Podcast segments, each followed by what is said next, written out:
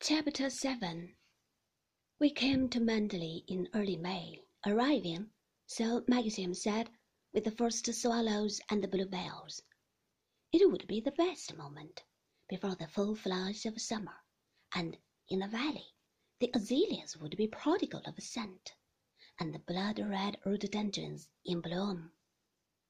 We motored, I remember, leaving London in the morning in a heavy shower of rain coming to Manderley about five o'clock, in time for tea.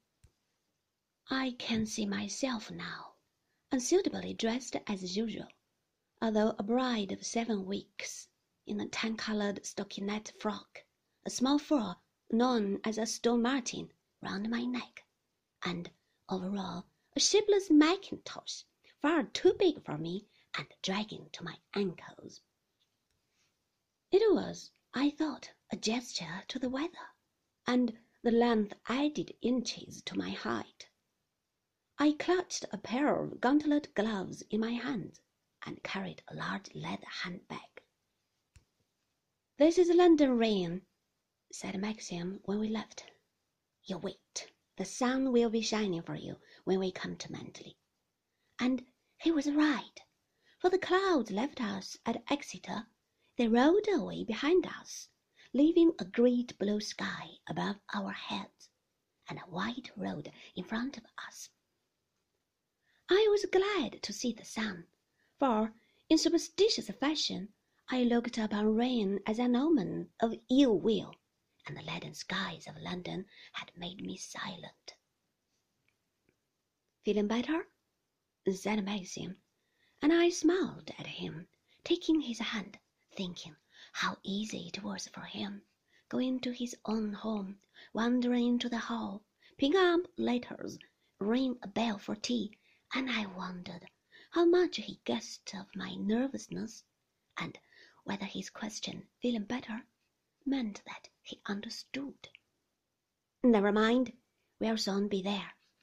I expect you want your tea, he said, and he let go my hand because we had reached a bend in the road and must slow down. I knew then that he had mistaken my silence for fatigue, and it had not occurred to him I dreaded this arrival at Manderley as much as I had longed for it in theory. Now the moment was upon me. I wished it delayed. I wanted to draw up at some wayside inn and stay there in a coffee room by an impersonal fire. I wanted to be a traveller on the road, a bride in love with her husband, not myself coming to Manderley for the first time, the wife of Maxim de Winter. We passed many friendly villages where the cottage windows had a kindly air. A woman, holding a baby in her arms, smiled at me from a doorway, while a man clanked across a road to a well, carrying a pail. I wished we could have been one with them, perhaps their neighbors, and that Maxim could lean over a cottage gate in the evenings, smoking a pipe, proud of a very tall hollyhock he had grown himself, while I bustled in my kitchen, clean as a pin, laying the table for supper. There would be an alarm clock on the dresser ticking loudly, and a row of shining plates, while after supper Maxim would read his paper, boots on the fender, and I reach for a great pile of mending in the dresser drawer. Surely it would be peaceful and steady, that way of living, and easier, too, demanding no set standard. Only two miles further, said Maxim. You see that great belt of trees on the brow of the hill there, sloping to the valley, with a scrap of sea beyond? That's Manderley, in there. Those are the woods. I forced a smile, and did not answer him, aware now of a stab of panic, an uneasy sickness that could not be controlled. Gone was my glad excitement vanished my happy pride.